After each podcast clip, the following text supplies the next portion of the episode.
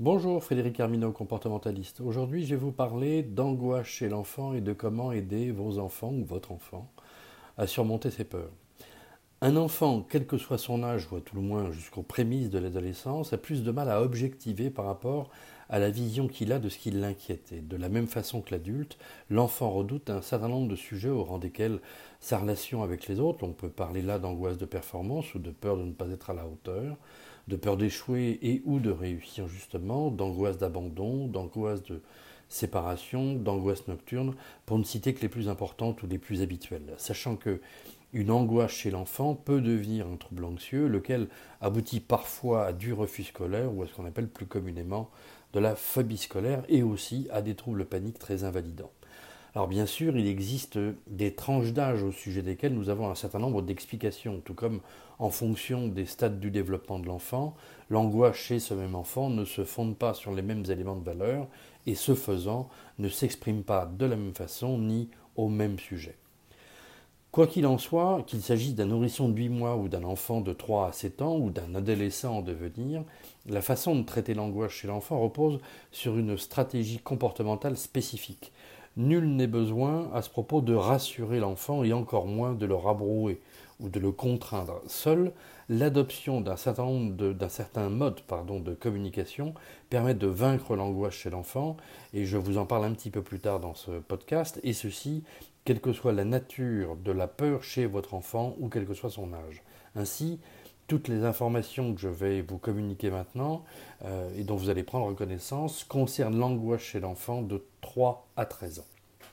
Passé euh, cet âge, je vous invite, mais vous trouverez le lien dans euh, le texte qui accompagne ce podcast, à, lire pardon, un, article que j'ai écrit sur la façon de traiter l'angoisse chez l'adolescent. Alors, quid en matière d'angoisse chez l'enfant de l'angoisse de performance? Très jeune, pour ne pas écrire depuis leur plus jeune âge, les enfants sont confrontés à des comparaisons entre eux et les autres. Alors, de la tenue vestimentaire aux marques de vêtements, comme plus tard aux adresses postales de leurs familles respectives, ou de la marque et du type de la voiture familiale, tout se prête à ce que les enfants se comparent, ce qui participe bien évidemment à marquer des différences et à faire redouter à certains enfants de ne pas être à la hauteur des autres, de ne pas être comme les autres. Alors sans qu'ils le perçoivent de façon claire, quasi instinctivement, les, enfants savent à quel milieu social et financier ils appartiennent. Ainsi, quand j'étais enfant et scolarisé dans une école du centre de Paris, tous les enfants savaient qui venait de quel milieu social. Il y avait donc des affinités qui se créaient en fonction de milieu d'appartenance. Et dès lors, si certains enfants s'identifiaient les uns aux autres en fonction de ce qui leur correspondait chez d'autres enfants, certains d'entre eux pouvaient légitimement craindre d'être tenus à l'écart parce que n'appartenant pas au même milieu. L'angoisse de performance repose donc sur des questions d'appartenance sociale et économique, mais aussi sur des correspondances scolaires, celles-là même qui font appel à la notion d'échec et de réussite. Ainsi, beaucoup d'enfants euh, peinent à réussir scolairement. Alors, ne dit-on pas à ce propos qu'un échec scolaire est le reflet de ce qu'il se passe à la maison? Plus les enfants grandissent, plus ils se comparent à celles et ceux qui réussissent, ou ils se comportent de sorte à être scolairement aussi bons que les autres enfants, ou alors, à l'inverse, ils cultivent le nivellement par le bas. Euh, j'entends déjà des voix outrées qui euh, me disent que cette façon que j'ai de considérer euh, l'angoisse par le, truchement de l'angoisse de performance, c'est peut-être pas la meilleure des choses, mais c'est pourtant une réalité. J'entends par là que par peur d'être isolé, mieux vaut appartenir à un groupe en difficulté scolaire qui accessoirement cultive sa différence que de ne pas appartenir à un groupe du tout et mieux vaut être intégré au mal que d'être seul. Alors ce sont autant de sujets et de comportements qui, chacun à leur façon, font l'écho à l'angoisse d'abandon. Qu'en est-il de l'angoisse d'abandon? Comme euh, je vous l'ai expliqué euh, précédemment, enfant ou adulte, nous cherchons toutes et tous à appartenir à un groupe. C'est un besoin vital, euh, parce que si l'être humain était en capacité de vivre seul, ça se saurait.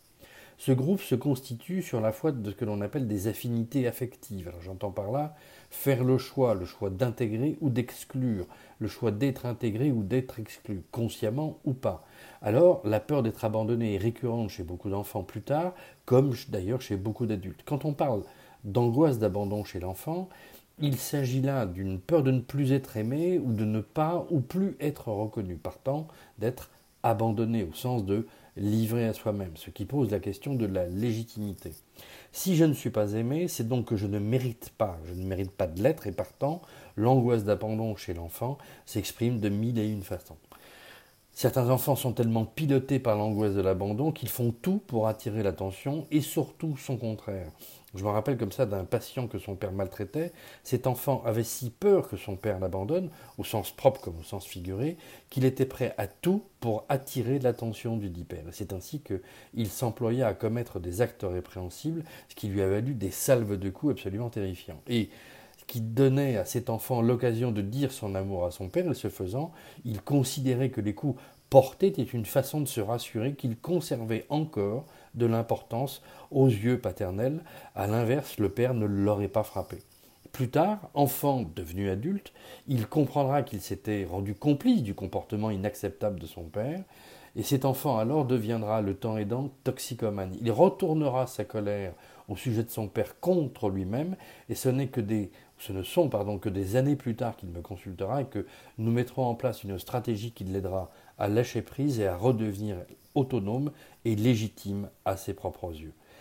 L'angoisse d'abandon s'exprime donc de façon différente en fonction des âges et l'enfant qui arrive chez une nourrice, la première fois par exemple, exprime sa détresse par des pleurs. Rien ne peut le calmer jusqu'au retour de la mère ou du père et progressivement l'enfant comprend et se rassure. Quand son père ou sa mère le dépose chez une personne donnée, ils reviennent ensuite à chaque fois et pour autant l'enfant peut cultiver une angoisse de séparation, ce qui le ramène à la peur d'être abandonné. Qu'il s'agisse d'une séparation ponctuelle ou plus pérenne, inscrite dans la durée, une séparation est pénible par définition. La plupart du temps, il s'agit d'un événement imposé et l'angoisse de séparation chez l'enfant a donc toutes les raisons d'être. En fonction d'éléments de contexte comme de l'environnement social ou affectif dans lequel l'enfant évolue, l'angoisse chez l'enfant, et plus spécifiquement l'angoisse de séparation, peut être plus ou moins marquée. Et, soit dit en passant, cette angoisse de séparation correspond en bien des points aux symptômes de l'angoisse nocturne chez l'enfant. Je trouve d'ailleurs que l'angoisse nocturne chez l'enfant concentre et résume à elle seule tous les autres types d'angoisse auxquels les enfants sont confrontés. L'angoisse chez l'enfant, quand il s'agit de la peur d'être séparé, pose la question de l'autonomie et partant de la dépendance. En effet, un, enfant n'est pas autonome, il ne l'est pas au sens où il n'a pas encore la maturité nécessaire pour subvenir à ses besoins primaires, c'est-à-dire s'alimenter, ou secondaires. Il n'exerce pas d'activité rémunérée, il ne sait donc pas comment faire s'il est livré à lui-même. Et la question se pose donc de savoir quelle solution mettre en place. Je pense que bon nombre d'articles que j'ai rédigés et publiés dans mon blog au sujet de l'angoisse euh, chez l'enfant sont des articles qui, pour la plupart d'entre eux, traitent des symptômes, des causes et de comment faire pour traiter les conséquences d'un tel problème. Et chacun de ces articles y va euh, de ces solutions, toutes plus rationnelles les unes que les autres. Pourquoi est-ce que j'écris rationnel? Parce que la plupart du temps, vous, les parents, êtes invités à faire preuve de compréhension et êtes sollicités pour rassurer votre enfant ce qui relève de la tentative de solution et ne mène à rien et in fine ne fait qu'entretenir le problème. Les parents que vous êtes sont assez souvent mis en cause d'ailleurs quant à une angoisse chez l'enfant. Ainsi, des questions d'environnement affectif, de relations entre les parents, de questions économiques sont mises en avant pour justifier une angoisse ou une autre. Mais au bout du compte, que se passe-t-il? Démunis, les parents finissent par psychologiser l'angoisse et contraindre leur enfant à consulter un psy. D'autres dénient l'angoisse de leur enfant, ils ne reconnaissent aucune légitimité à cette angoisse, ce qui, là aussi, ne fait que renforcer le problème et signifie qu'ils ignorent les troubles émotionnels de leur progéniture. Et ils le laissent ainsi, pendant, face à lui-même. Or, sans outils, sans, plan, sans aide extérieure, je ne vois pas comment un enfant va pouvoir bâtir sa vie, si ce n'est sur des fondations, incertaines, voire dangereuses si je me permets de tenir de tels propos, c'est que depuis près de 30 ans que je travaille dans les domaines de la thérapie comportementale, je ne constate que trop les dégâts causés chez les adultes par des parents affectivement déficients.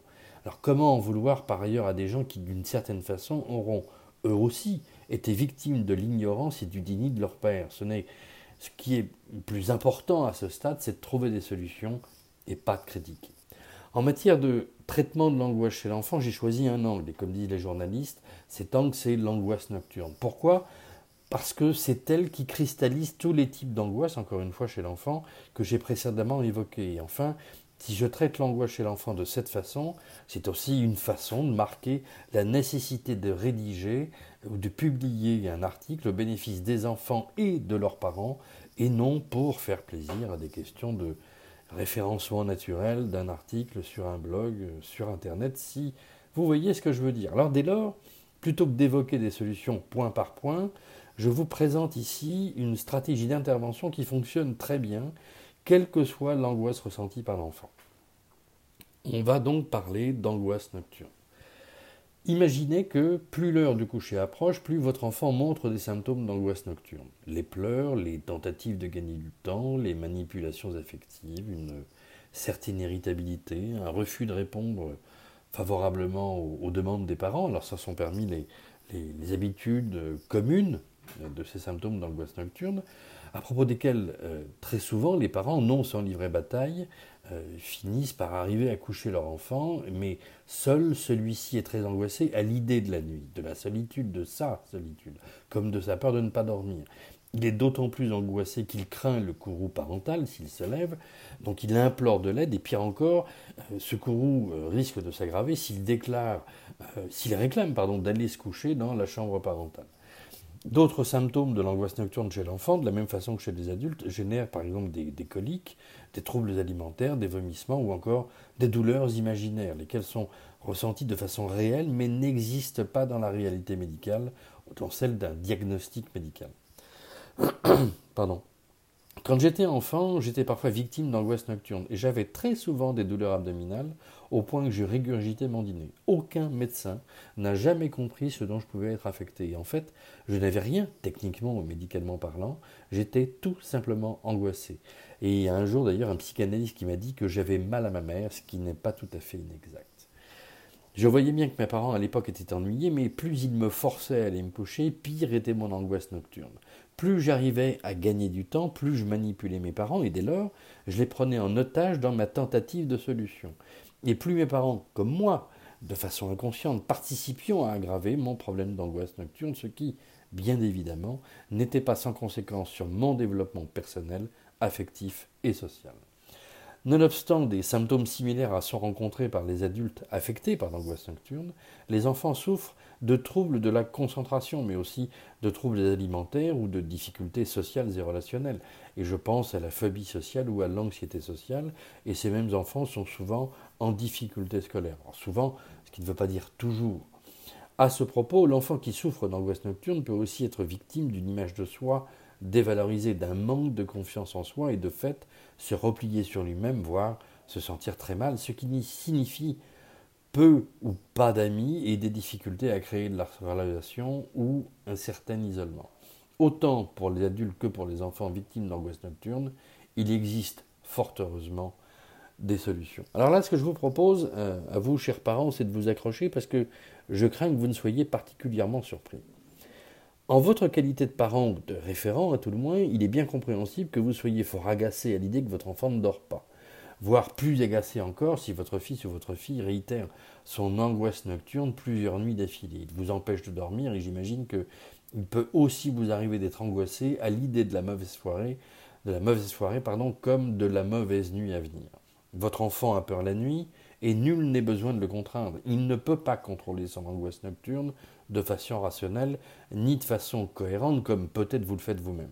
Si vous le contraignez, vous risquez d'aggraver son problème. Il va donc falloir vous armer d'un outil comportemental et stratégique particulier pour l'apaiser. Il va vous falloir aider votre enfant à verbaliser son angoisse pour qu'il s'apaise puis s'endorme. Alors du coup, comment faire? Ben voilà, c'est ce que je vais vous expliquer.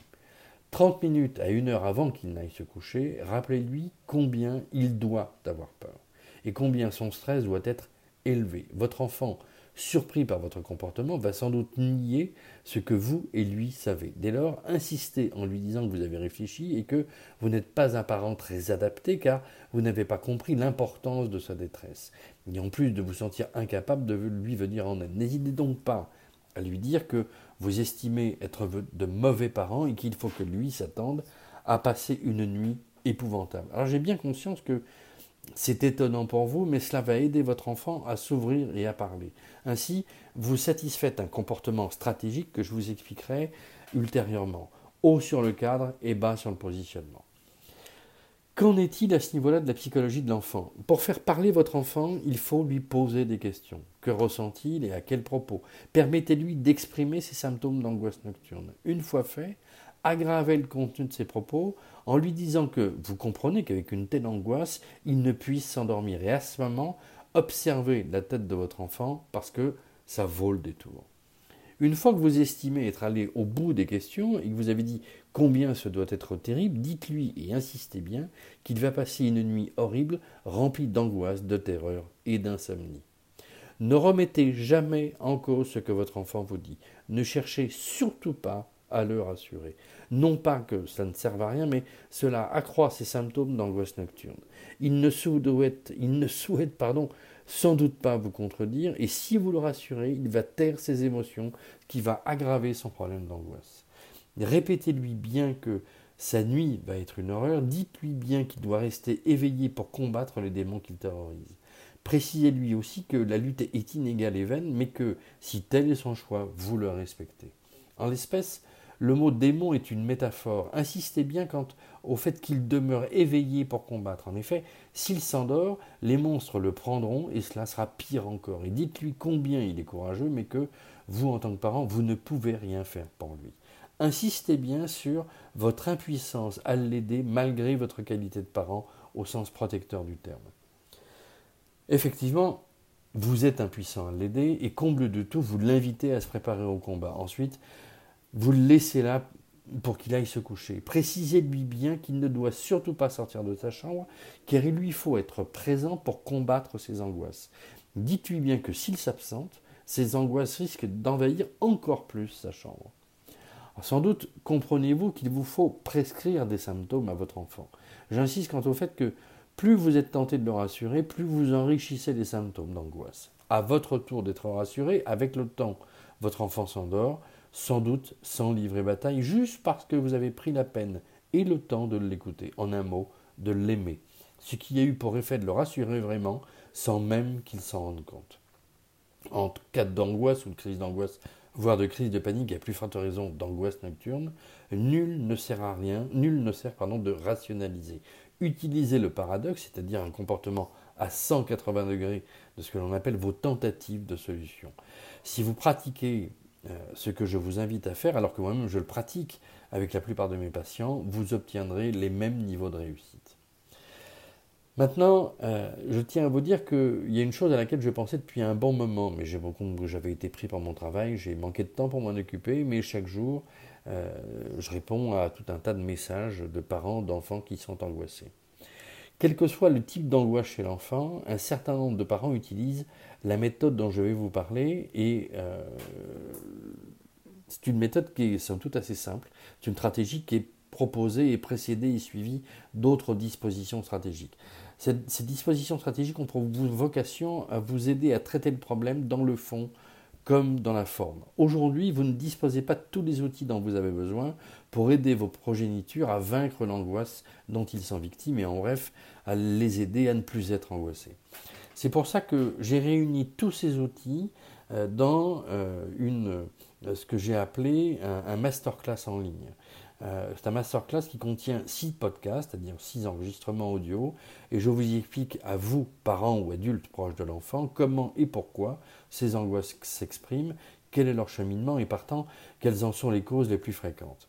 Ensuite, ce que je vous explique, c'est comment faire en qualité de parent, alors que vous avez la plupart du temps tout essayé, quand vous vous sentez dépassé, voire découragé. Et ce masterclass répond à toutes vos questions, et il fait bien plus encore, puisque vous allez enfin savoir comment faire pour redonner confiance à vos enfants angoissés, de sorte à ce que tout le monde retrouve quelque chose qui est très attendu, c'est-à-dire la paix. Ne vous inquiétez pas, je ne vous rends aucunement responsable de, cette angoisse ces angoisses chez vos enfants, c'est à la fois normal et inévitable, et dans le même temps, cela exprime un certain nombre de choses qu'il est vital de prendre en compte. Avec ce guide pratique, avec cette masterclass, vous, parents, allez savoir quoi faire pour aider votre enfant à surmonter ses peurs et pour vous aider vous-même, de sorte à ce que toutes et tous vous retrouviez une sérénité légitime et bien méritée, et ce, en quelques minutes seulement. Alors pour euh, accéder à ce, guide, vous trouverez le lien de ce guide dans euh, la description du podcast, en bas de la description. Merci de votre écoute. Une dernière chose, euh, quand vous cliquez sur le lien, vous avez une page de présentation. Et si vous faites le choix d'utiliser ce guide, vous avez un accès immédiat au guide. Vous n'avez pas euh, à attendre et vous pouvez l'utiliser immédiatement. Merci de votre écoute. À très bientôt. Au revoir.